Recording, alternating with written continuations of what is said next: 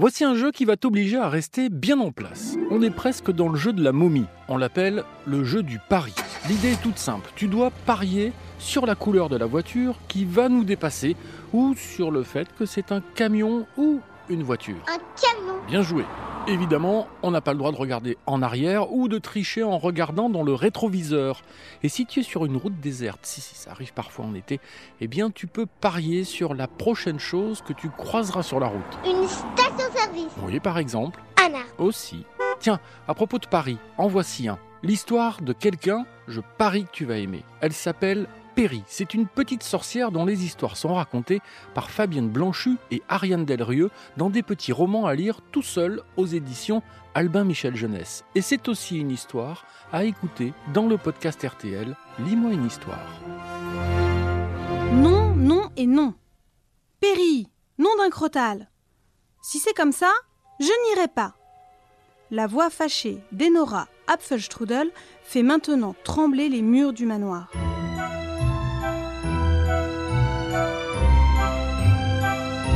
Des obligations, que tu le veuilles ou non. Une porte claque et la fillette aux longs cheveux blancs passe en courant le long de la galerie de portraits où, depuis leur cadre, ses ancêtres les plus illustres la suivent d'un regard curieux. Elle débaroule les escaliers et manque de trébucher sur le vieux chat à moitié endormi. Matousalem, toujours dans nos pattes, grommelle Perry en l'enjambant, avant de décider de se laisser glisser sur la rambarde. Perry hurle Nora. Je suis ta mère, ne t'en va pas quand je te parle.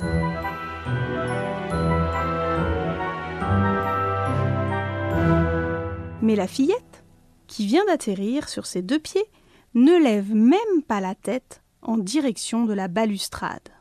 Elle se dirige vers l'entrée du manoir, mais change d'avis. La porte en est si lourde et si haute qu'il est impossible de réussir une sortie fracassante sans avoir des siècles et des siècles de pratiques magiques derrière soi. La jeune sorcière tourne les talons et passe par la porte de la cuisine, qu'elle laisse grande ouverte. Le soleil, qui entre aussitôt, risque d'agacer Nora, encore bien plus qu'une porte qui claque. Elle n'avait qu'à pas m'énerver, ronchonne Perry en pénétrant dans le jardin, joyau de Mamigale, sa grand-mère. Justement, en parlant de sa grand-mère, la voici. Penchée au-dessus de ses pousses de belladone, Ajosta, suprême horrifique de sale frousse et reine proclamée des potions magiques, ses onze doigts de pied bien ancrés dans la terre et sa chevelure noire luisante au soleil, est en train de choisir soigneusement les baies à cueillir pour son élixir secret. Perry ne s'arrête pas et s'élance sur le chemin de gravier qui monte au cimetière.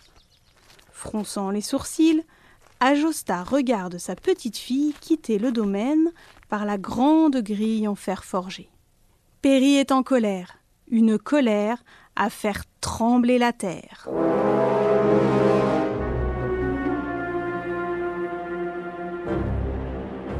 À son tour, bien qu'avec deux minutes de retard sur sa fille, Enora, des mèches grises dépassant de son chignon serré, sort en plein jour et lève aussitôt un bras pour s'abriter du soleil.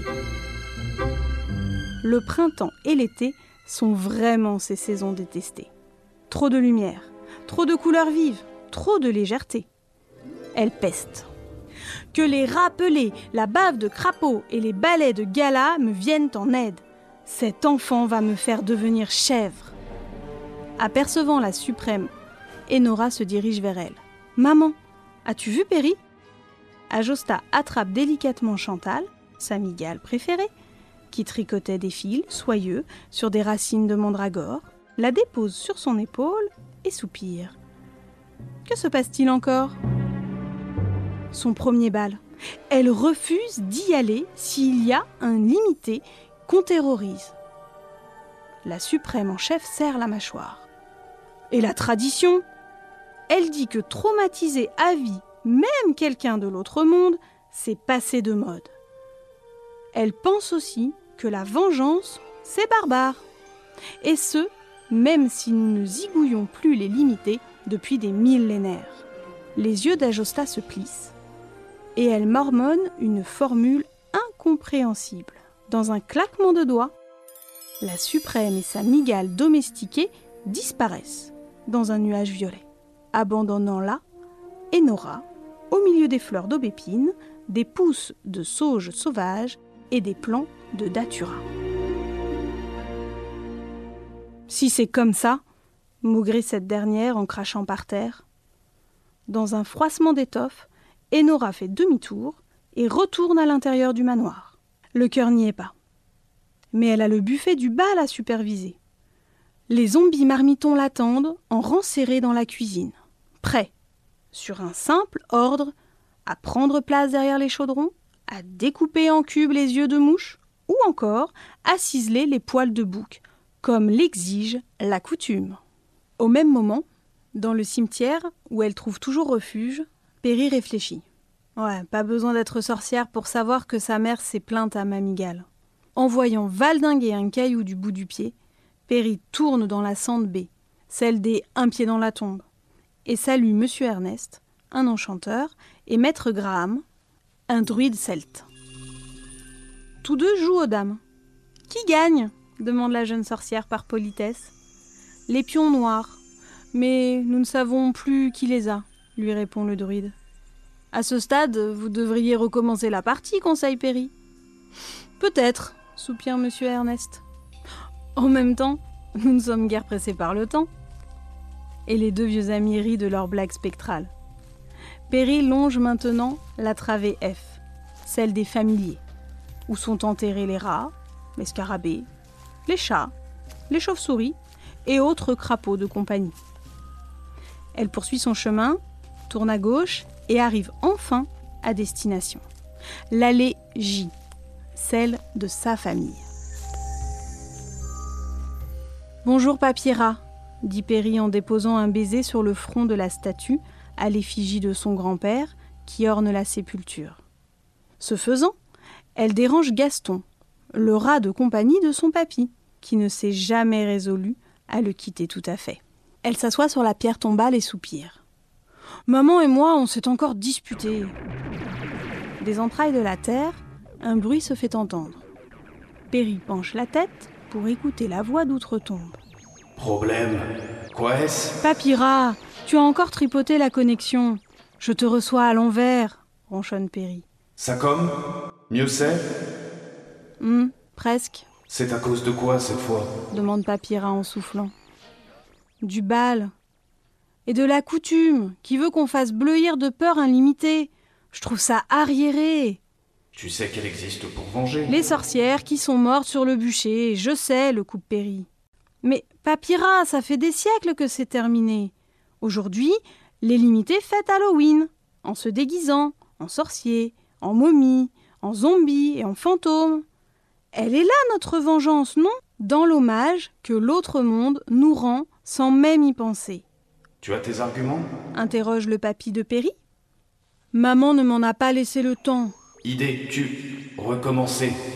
Une absolument doit-si à. La connexion redevient mauvaise et clôt la conversation. Perry se relève.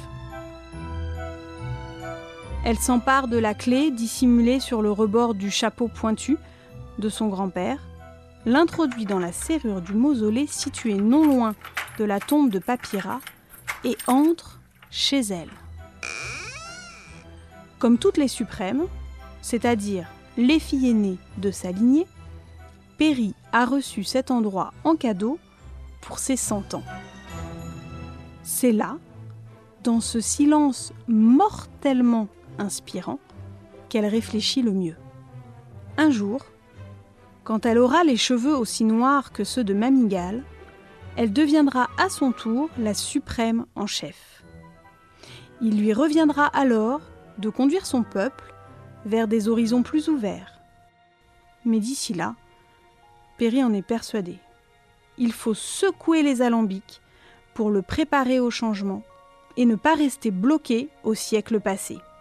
S'inspirer de ce qui se fait dans l'autre monde, ne pas tout rejeter délimité. Hum, mais chaque fois qu'elle essaie d'en parler, Perry a l'impression que Mamigal fait la sourde oreille en frottant son onzième orteil contre son genou, tandis qu'Enora se met dans tous ses états. À les écouter, sorcier rime avec antiquité, pas avec modernité. Seul Tatibès s'intéresse à ce qui se passe au-delà des frontières de Salfrous et encourage sa curiosité en lui racontant tout ce qu'elle sait du monde où vivent les limités. Perry s'allonge sur les coussins multicolores offerts par Tatibès. Le nez en l'air, elle se triture les méninges pour essayer de trouver une sortie à cette impasse. Aller au bal ou pas? Obéir ou désobéir Hum, crotte de bouc rouspète Perry. Il doit exister un moyen de tout arranger. Soudain, à la porte du mausolée, un bruit se fait entendre. Si l'alarme hibou ne s'est pas déclenchée, c'est qu'il s'agit d'une personne autorisée à pénétrer sur son territoire. C'est simple, ils sont au nombre de trois. Pharaon, son corbeau, Squelette, le majordome du manoir, et évidemment Tatibès, qui l'a aidé à décorer cet endroit. Au bruit des pas, Perry en déduit qu'il s'agit de Squelette. Gagné Bonjour Miss Perry, je peux entrer? Squelette, toujours respectueux des bonnes manières, ne mettrait pas un tarse dans le mausolée privé sans y avoir été formellement convié. Bien sûr, Squelette, dit Perry, qui s'est levé pour l'accueillir. Tu es toujours le bienvenu, assure-t-elle en serrant le grand corps d'os dans ses bras. Merci, Miss Perry. Il claque de la mâchoire, ce qui veut dire qu'il rigole. Vos cheveux, Miss Perry, ils me chatouillent. Perry se détache de lui avec un grand sourire. Elle glisse deux vieilles baguettes magiques, de celles qu'on utilisait avant, dans sa tignasse pour la dompter, et propose au majordome de s'asseoir. Mais, comme à son habitude, celui-ci décline le coussin moelleux rembourré de soie d'araignée. Il déroule plutôt un tapis de yoga, qu'il laisse toujours là, et prend la pose du lotus.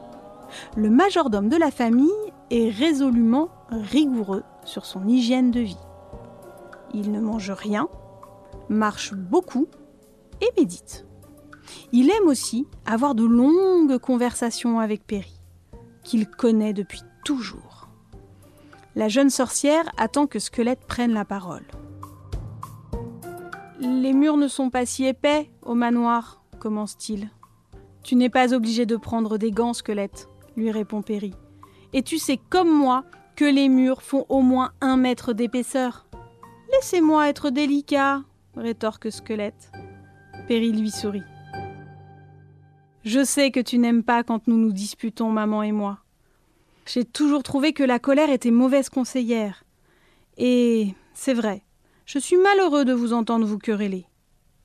Elle veut toujours me commander et m'imposer ses choix ou ceux de Salfrousse, comme s'ils étaient gravés dans du marbre, réplique Perry. Vous êtes des femmes de caractère dans cette famille, continue le maître yogi.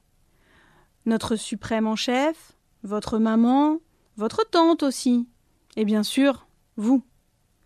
Maman est bloquée sur le vieux code de conduite et passe son temps à m'obliger à faire des choses qui ne servent à rien. Piloter un balai, apprendre de vieilles formules par cœur, cuisiner des potages d'un autre âge. Enfin tout ça, quoi. Ainsi se termine la première partie de Magique Perry, le bal des sorciers, de Fabienne Blanchu et Ariane Delrieux. À très vite pour la suite de cette aventure. En attendant, vous pouvez retrouver ce podcast et tous les podcasts RTL sur l'application RTL et vos plateformes favorites. À bientôt!